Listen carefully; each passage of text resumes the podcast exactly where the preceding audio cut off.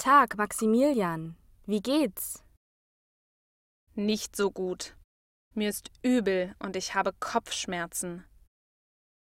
Du musst dich schonen. Wir haben bald Examen.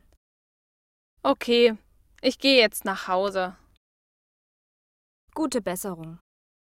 Danke, Viktoria. Tschüss.